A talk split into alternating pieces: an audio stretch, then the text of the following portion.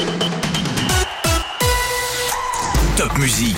La Minute Sport du Centre Alsace. L'actualité de la semaine, c'est le tirage au sort de la Coupe de France de foot, les 7e et 8e tours. Avec encore pas mal de clubs alsaciens engagés, on aura notamment comme affiche Agno Jura Dolois, Villers contre Nancy, Geis Polsheim face à Louan Cuiseau, Rumi Ivayer contre Saint-Louis-Nevec ou encore le gros lot pour le club de Régional 1, Ilzac Modenheim dans la banlieue de Mulhouse qui sera opposé à Grenoble, une équipe de Ligue 2.